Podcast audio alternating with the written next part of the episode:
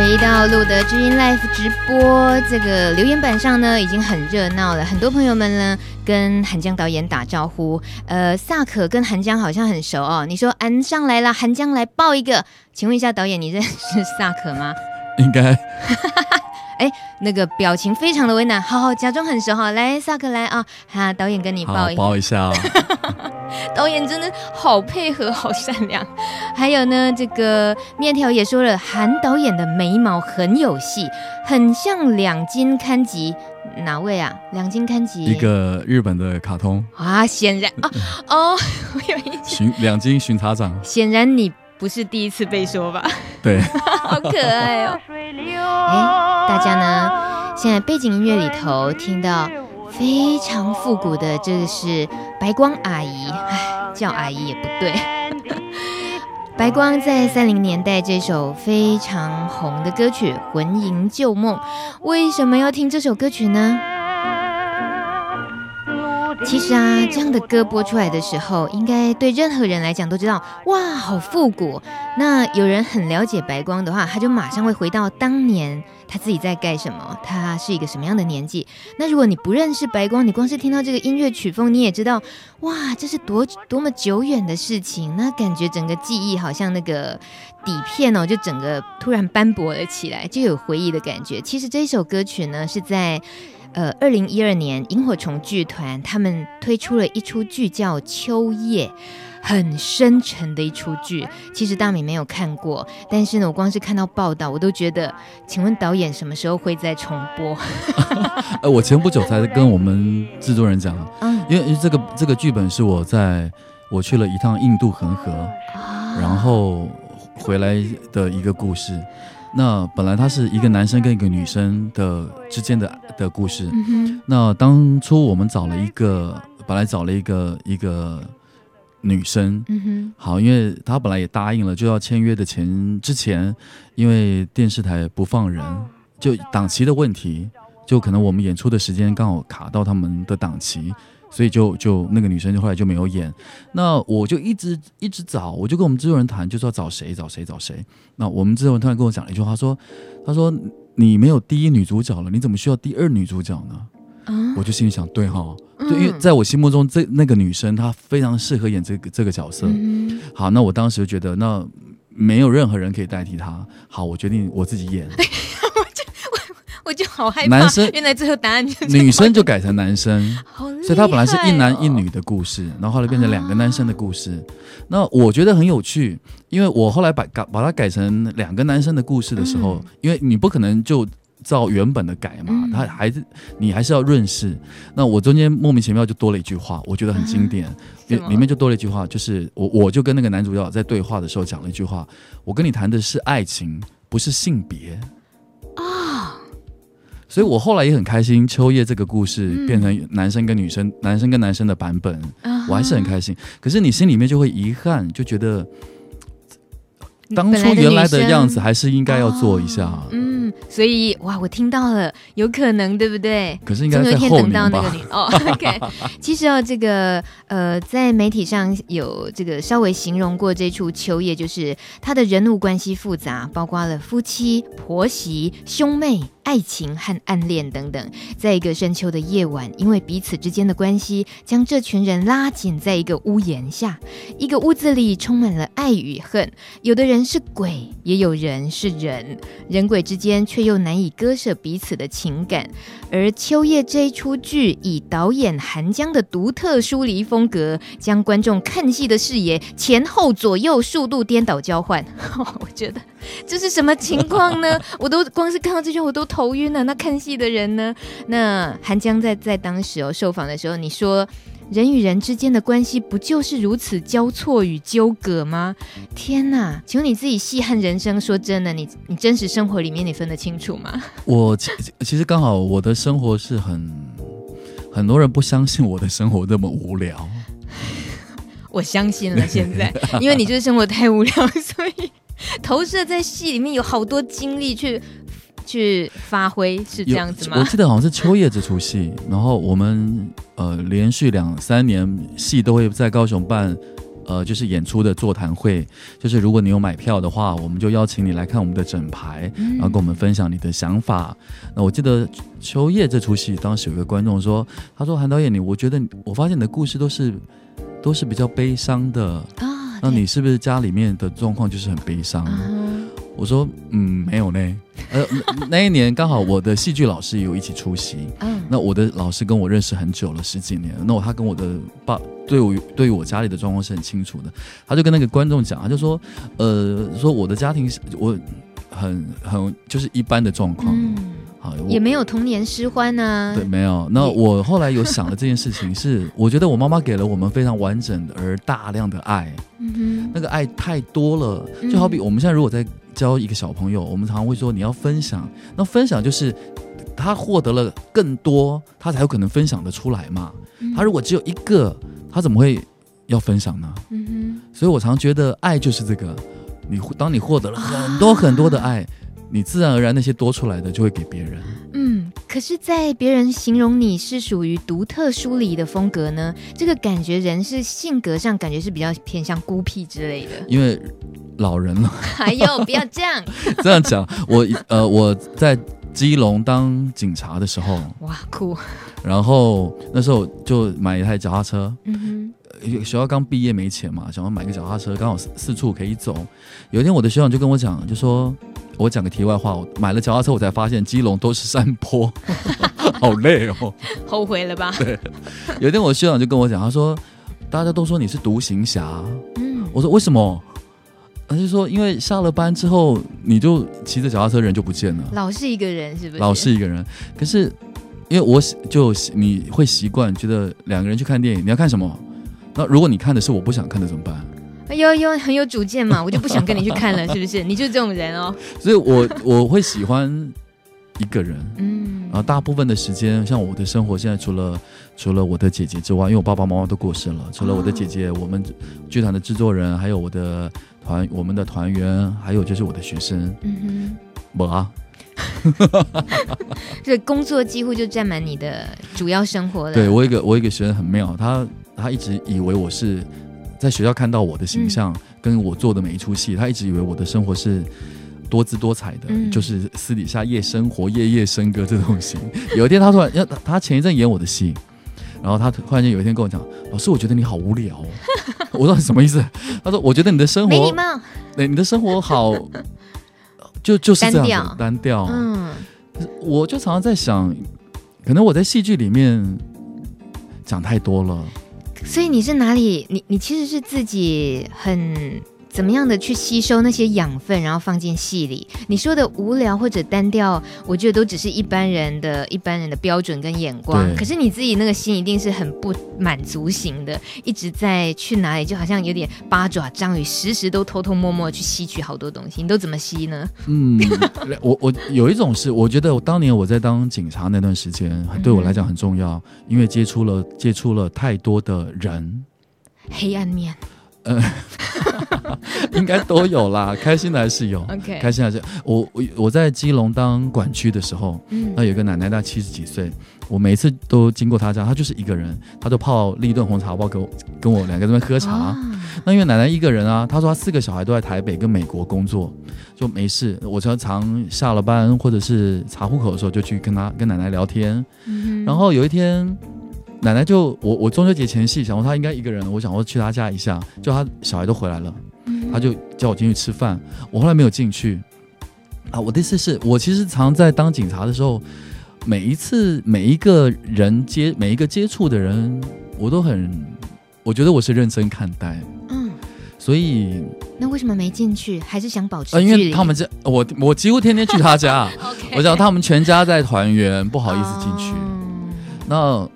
所以接触了很多人在，在在当警察那段时间，嗯、那我后来在在高雄，在一个帮一个电台服务，然后也是做采访，啊，也是接触了很多人。嗯、所以如果你现在约我去吃那种大饭店、大餐厅，我会没兴趣，嗯、因为我。大饭店、大餐厅吃了四年，我那个工作我做了四年嘛。那我其中有一个单元是要做美食的采访，我我会觉得很很珍惜每一次人家给我机会，嗯、然后很珍惜跟每一个人看到的每一个人。以前我有个我当警察的时候，有一个同事，我们警察这样讲不对好不好？我在交通队的时候，呃，我们交通队常常会巡逻四个钟头。那比如说我们两个一班，韩江跟大米两个人同一班巡逻，然后该签完的巡逻箱签完了，大米就说啊，那去他同去你朋友家做。我其实对这件事情非常反感。我觉得我上班我为什么去人家家做？嗯，那去人家家做通常不是在打牌就是在喝酒，嗯，所以我不喜欢去。那某一天我跟一个同事同一班，我那个同事他拐了一个弯跟我讲一件事情，他说他其实很喜欢去人家家做。我说为什么？他说我说那些人讲话都都我都听不下去，因为他们可能就各行各业嘛，我都没兴趣。他说韩江你不觉得？我们不用花半毛钱，不用有任何的，就不用好，不用花半毛钱，你就可以知道别人的世界是什么。嗯哼，所以你不觉得专心听、啊、专心听别人讲话很棒啊？所以我就 就这么多年下来，可能是这样的。那当然还是有些不足，嗯、像我年底的戏讲的是二战，嗯，然后缅甸丛林，我我我写完这个剧本之后，我们开要开始排之前，我觉得。你我毕竟没有看过那个丛林，因为你我所有的资讯都是从书书本来的，嗯，所以我就去了一趟缅甸，然后到那个丛林看了一下，所以我觉得导演还是有一些不足的地方啦，那亲身去看一下。既然你都提到新剧新作了，那可是呃，你如果说没看过那个丛林，但是你的题材来自那里耶，是什么勾引了你，想要以它为题材？呃所以，我可以讲剧名，对不对？销魂夜。哦，嗯，销魂。我应该讲，我从小开始看的“销魂”这两个字，我就觉得很恐怖。怎么会呢？我觉得它有鬼。这两个字，哎，你哎，这两个字，哎，大家现在可以在。我们一般人不这么觉得哦。可是你现在盯着他看，如果你有电脑，或者你立把立刻把这两个字打上去，你盯着他看，好诡异哦，它其实是鬼。嗯，我小时候就感觉这个。那我本来写这个剧本是想写，呃，饥荒或者生病会最后会把人家逼疯，嗯，就是消食魂魄，嗯，就是饥荒啊、生病啊之类的。然后，那那我就把这个主啊，把这个东西放在战当以战争做背景，啊读了很多二战的关于中国军队从云南往南走，到了缅甸丛林跟日军打起来的。一个片段，我就截取了，就是孙立人将军他们的故事，我截取了其中一个小片段，然后独立成我自己一个新的故事。那讲的就是缅甸丛林。那其实后来就变成是战争，呃，或者是饥饿，或者是一切。我觉得人其实到了最后，意志会越来越薄弱。那个意志薄弱，就是消蚀魂魄，我们的魂魄被消蚀掉了。销魂是消蚀魂魄，你好消极哦。我们通常对销魂只觉得就是一种情欲的在松解的感觉。你现在盯着那两个字看，有没有觉得 鬼？好恐怖哦！被你这么一说，我都不敢盯着看了。呃，韩江导演在形容他的销魂夜，他是说这出戏是我身为台湾人在台湾创作二十年，献给所有的台湾人、日本人以及中国人的一部作品，主题是战争。但谈的是人，这也是韩江导演特别特别喜欢琢磨在就针对人。对我我的故事几乎不不论是什么背景，其实背后谈的应该都是人或者人性。嗯人跟人之间的关系，或者是人最基本的性格，或者是欲望。嗯哼，这个在我们留言板上呢，我们还也是稍微回应一下大家，大家其实也蛮感动的。那有人说导演的声音听起来像艺术家德仔哦，我知道。呃，应该是配音吧，德仔好像是那位。德仔有演戏，有哦，有演戏的哦，是是有是有，原来大家都很有共鸣。那么还有 Amber 的问题呢？其实导演刚刚好像间接回答了，他说导演果然是艺术家，经历转换很特别，从。警察变成导演，所以这是不是对你的导戏有什么影响？这是 Amber 好奇。我们刚刚稍微听到的导演说的，原来从警察的时候，除了认真的当警察，他还好认真的在观察人生，所以大概累积了很多这些养分，然后储存能量之后，接下来在舞台剧爆发，爆发了二十年还没爆发完。是这样是吧？应该应该这样讲。有一天如果大家都不看我的戏了，我就不做了。不行不行，我们还有好多人还没看，不行。还有萨可，萨可他说导演当然不认识我啊，我只是想有空的话都会去看戏啦，尤其是《天光》是萨可最爱的。他有一句话说：“我放心不下你一个人，有错吗？”萨可说这句话很痛啊。换句对岸的用语，这太虐了。呃，天光是一个真实的故事啊，哦、就是天光往回推，浮光下雪了这三个故事，我在在这十几年当中陆陆续续创作出来的三个作品。嗯、那它其实是我在基隆的某一个渔港所服务的时候的一个一个真实的故事啊。哦、那呃下雪了，就讲两个男生很亲密，很呃刚刚开始谈恋爱。然后浮光就是讲当年发生的那件事情，嗯、真实的事情。哎，导演，现在说的举例的这些啊，怎么都跟我私底下做的功课得到的这个消息都不太一样哎，这些都好深沉，就很人物人性的东西。可是我有一部分的情报来源是说，都很肉欲横流，很情欲哎。那那这样讲啊，我觉得嗯。如果我我自己是男生，我很清楚男生的观点。嗯、我觉得他跟你爱男生或爱女生其实没有关系，嗯、因为男生本来就是诉诸感官，多很多事情来讲。所以那既然如此，你两个男生谈恋爱，总不可能还穿着衣服靠眼神吧？哦，是这样子的。好，所以我就觉得男生对于裸露这件事情是我我不是那么在乎的。嗯、那我也觉得他在某某一些情况下是必须的。嗯。嗯那我没有办法，可是你处理的特别好。我们呃，我们刚好有听众留言，他是说韩江擅长情欲戏，然后刮胡，这个解读可能有点粗俗，sorry。对啊，谁喜欢被这样贴标签？有一些朋友，很多朋友他们进剧场看了我的戏之后，就是有一个观众他留言，嗯、他说，他说他非常谢谢我，总是在裸露之外给他更多啊。对对对，这就是这个朋友他的留言好奇的，他说你的。舞台上的演员的裸露哦，那些极限演出都会看得让人家脸红心跳，嗯、难免观众就会看得忘我，然后忽略掉了剧情的细节。哎，只有你吧？可能是只有你哦。哎，就会好奇，所以他问的是，不知道艺术总监韩江是都怎么样掌控情欲剧的戏剧内涵？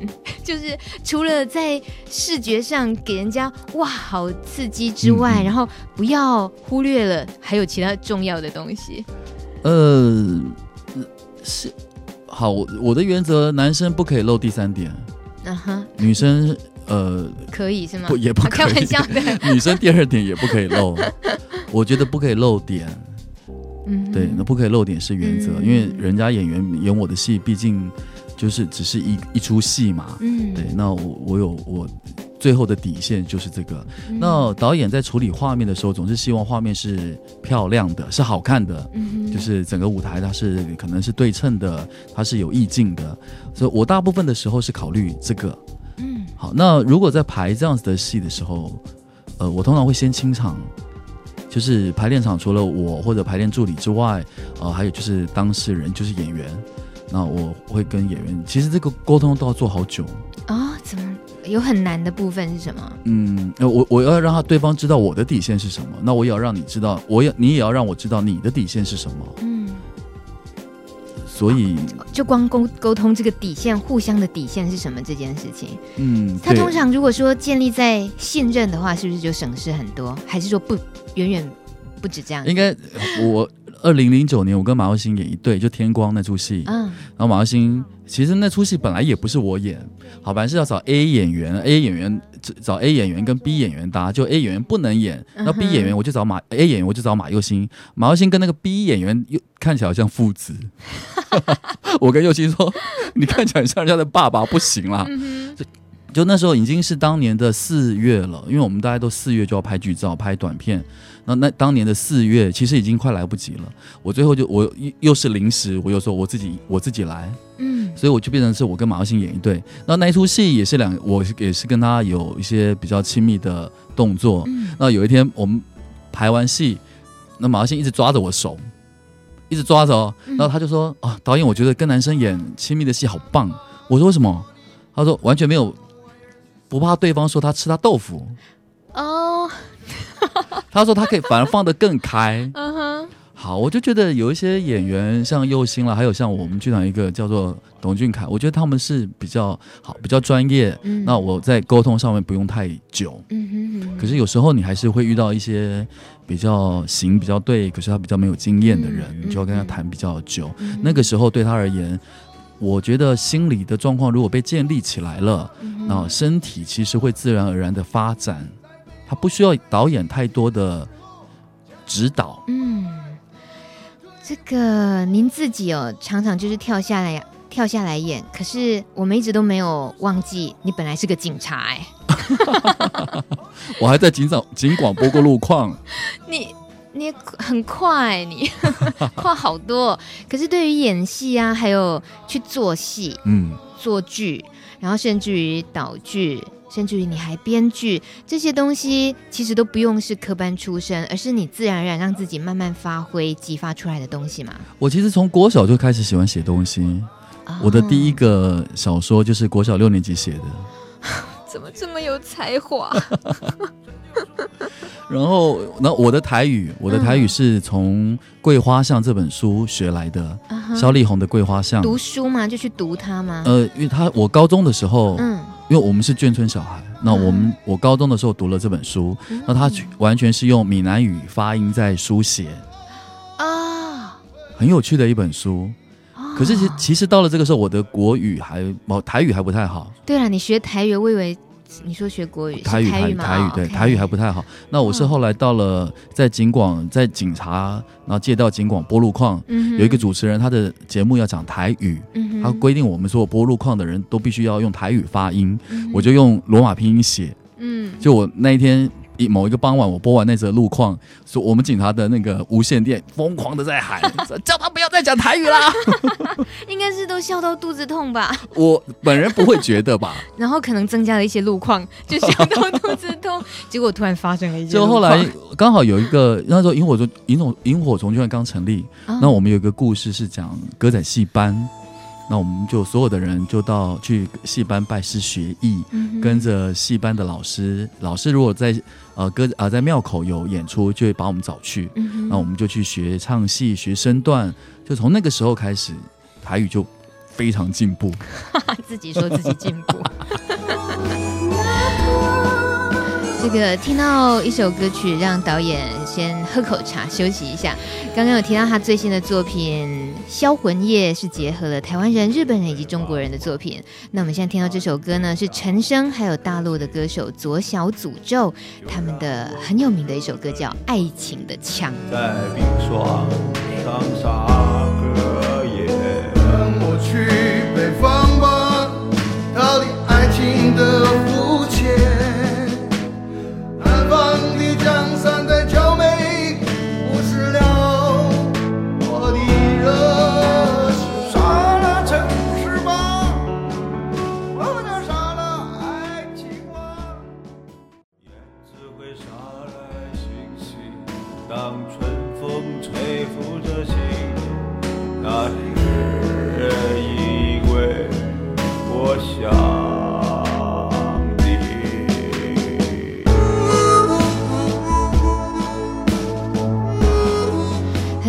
其实都还蛮受不了，怎么会把这两个人组合在一起？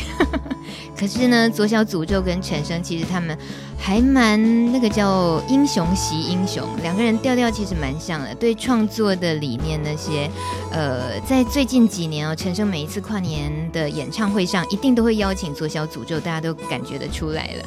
呃，在留言板上有朋友这个不闹，他留言他说，看小说学台语也太强了，真的，我们真从来没有听说过学台语是这样子学的。而且我自己对于台语虽然是我的母语，但我有时候也觉得应该要精进一点，然后去读一点台语的报道什么。我跨博啊。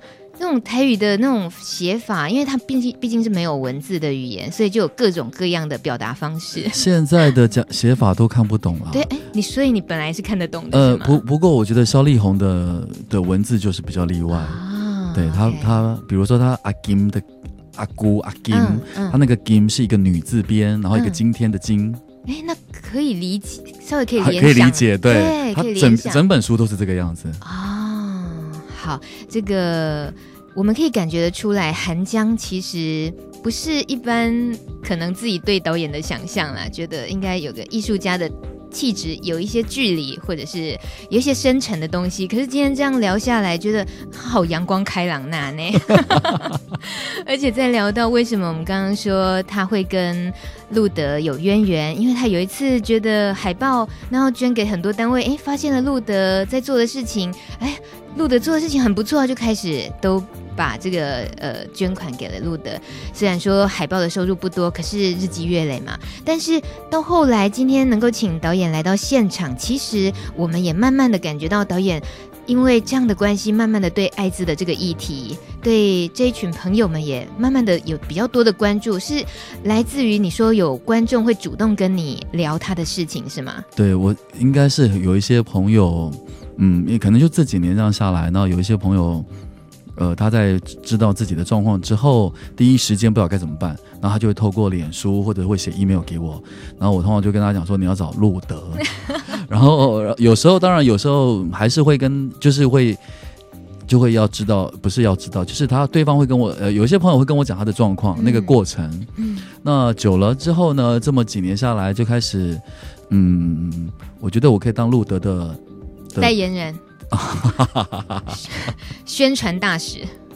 好，我觉得，嗯，你像以我自己来讲，我妈妈曾经忧郁症，我觉得忧郁症很严重。好，那我妈妈曾经糖尿病，糖尿病也很严重。嗯，所以我觉得有一些朋友，我我我不晓得哪一年，不知道跟谁讲的，我说这个是富贵病啊。我曾经听说过，也有人这么。解说，对，你就是要当个很很好命的早睡早起，然后营养均衡、嗯、身心灵都很健康的人就没事啦。嗯哼，那有什么问题？嗯哼，呀，最起码对我而言，我觉得它不是问题。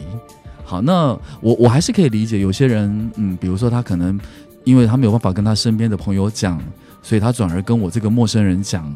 那我非常珍惜这样子的机会，嗯、然后继而会把我的。呃，可能跟前面啊、呃，前面那个朋友他的就医的状况等等，我会跟后面这个人讲啊。好，那就一步一步慢慢累积到现在。嗯哼，但他们的一些故事也触动了一些你想创作的想法，对不对？对，所以我就一直计划到明明年初的时候，明年一月要来拍一个短片。嗯，然后就是讲，当你第呃第一时间医生跟你说你是阳性。好，你的状况是什么？因为曾经有一个朋友，他给我了一封信，很长。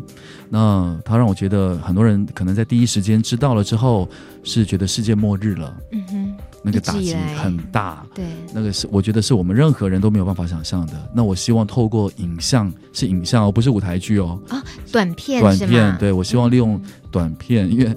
希望我们学校没人听到，因为我就有学校的资源哦。Oh, OK，没听到，没听到那个哪一所学校什么技术学院的没听到 哈。不过我们系主任是很支持啊。嗯，对，我们学校然后系主任很支持。透过拍短片，你你想传达什么？我什么都没有，我只是要让大家知道，呃，当第一时间知道了之后的那个人，其实。不是你能想象，或者不是我能想象，它不是成语说晴天霹雳可以解释的了。嗯哼，我那那个短片的名字都好了，我叫做可惜不是。你，没有你，没有你，可惜不是，就叫可惜不是。可我我觉得后面那个点点点可能是可惜不是梦。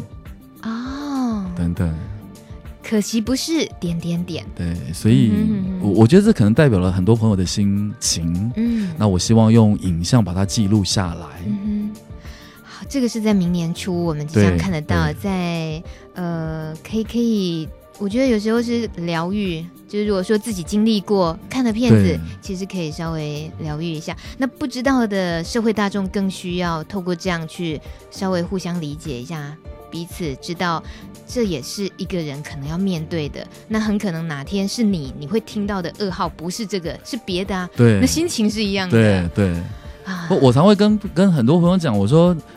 呃，有一个朋友跟我说，他跟他的爸爸妈妈讲讲他的状况，嗯、我就说，你心里准备好了吗？其实一我我我其实是反对你跟你的太呃父母讲的，我我我其实是有反对的，但是我认为你的心理状况必须先准备好。嗯哼，当你都建设好了，你发现你确定你一切的状况都知道了，都你一切都可以回答了，你就跟他们讲。好，在那在那个之前，你除了要把自己弄好之外，我觉得在心理上面其实很重要。嗯哼，把心理都建设起来了。不过没关系啊，反正你有路德跟我。哇，这句就窝心啦。反正你有路德跟我。如果任何人要找韩江的时候，都说啊怎么办？什么什么怎么样？说没关系啦，你有路德跟我啊。对，好好有 guts。好 man，今天呢，在时间现在晚上九点四十八分。其实大明一直很紧张，因为五十分的时候得要放韩江走，因为导演今天专程从高雄上来，待会儿还要去赶高铁，所以导演只剩下两分钟。嗯、我们最后想再多听一点你说话，跟我们分享你的作品也好，销魂夜吗？或者是你对于这个社群今天难得是特地为路德而来，嗯，嗯，然后跟你一个平常跟你的作品其实路德没有直接连接，但是你却心是有点。是放在我们这边的，对。今天到了这里，你的心情？嗯，我的心情应该那个小路铺满啊。啊，对我第一次存满了，快两个机上，机上的运费运费都运费都比里面还贵。这件事情有把我惹火，心意无价，心意无价。我后来就是。我后来来了几次，然后就是就是因为我们趁台北演出，嗯，大家在装台的时候，我就白天跑出来，嗯、然后拿过来，所以我对你们这边还熟门熟路。啊、哦，好感动哦！导演手两手装着可爱的小猪猪，挡坏一坏这样子晃进路德来，所以它会变得对我而言，它是一个习惯了，就是有一个铺满，嗯、然后我习惯，如果在外面人家找零钱，我就会把它放在我的皮夹的其中一个里面，嗯、然后那个都就是回去要赶快要投进去的。我觉得它变成一种生活习惯。嗯、那谢谢你，不会，我我觉得你的路德其实。比较了不起，好好好，我们不要再这样。那那最后最后，呃，对于我们所有一般的观众而言，对，您这么认真的在做戏剧，呃，做舞台剧或者说短片也好，你你会想跟我们分享什么，让我们觉得对于看戏的心情可以那种视野可以更开阔？嗯，现在大家去找一下，我现在台湾全台湾可能因为市场的关系，不太有人做悲剧。嗯，对。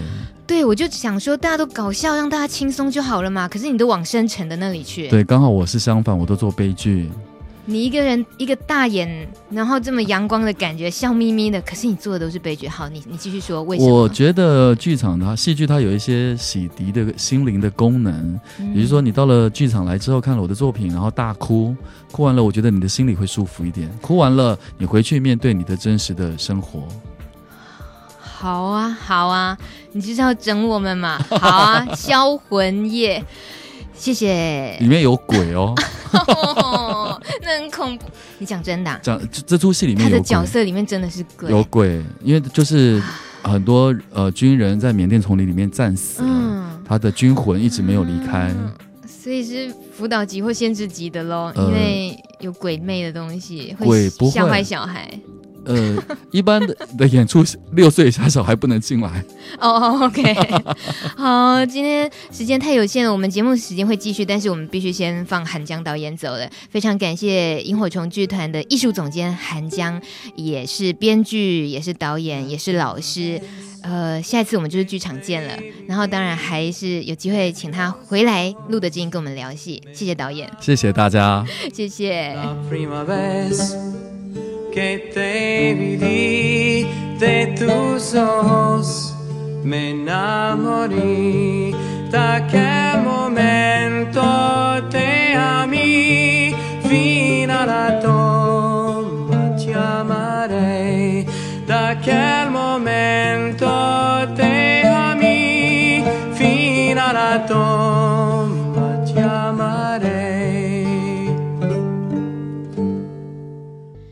到这个曲子是《Pina》这一支纪录片，呃，也可以说是电影里头的其中一首歌曲。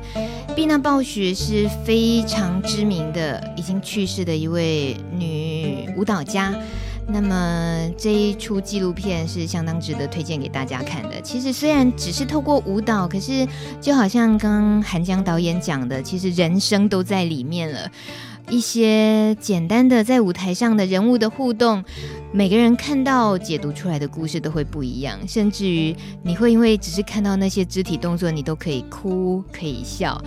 所以我们很谢谢韩江导演，他虽然说撇开他的个性，他说生活很无聊单调不谈，但事实上他的内心是很丰富多彩多姿的。然后他把他借由创作跟我们那么直接的可以分享，可以触动那么多人的心。下一次我们就是在剧场上见喽。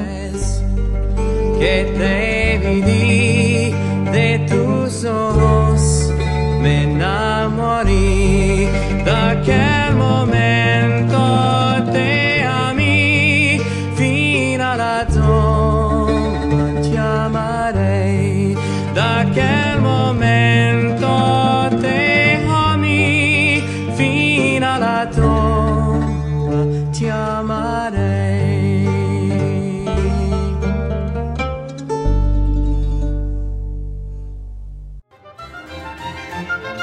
本节目由路德协会制作，中华电信协助播出。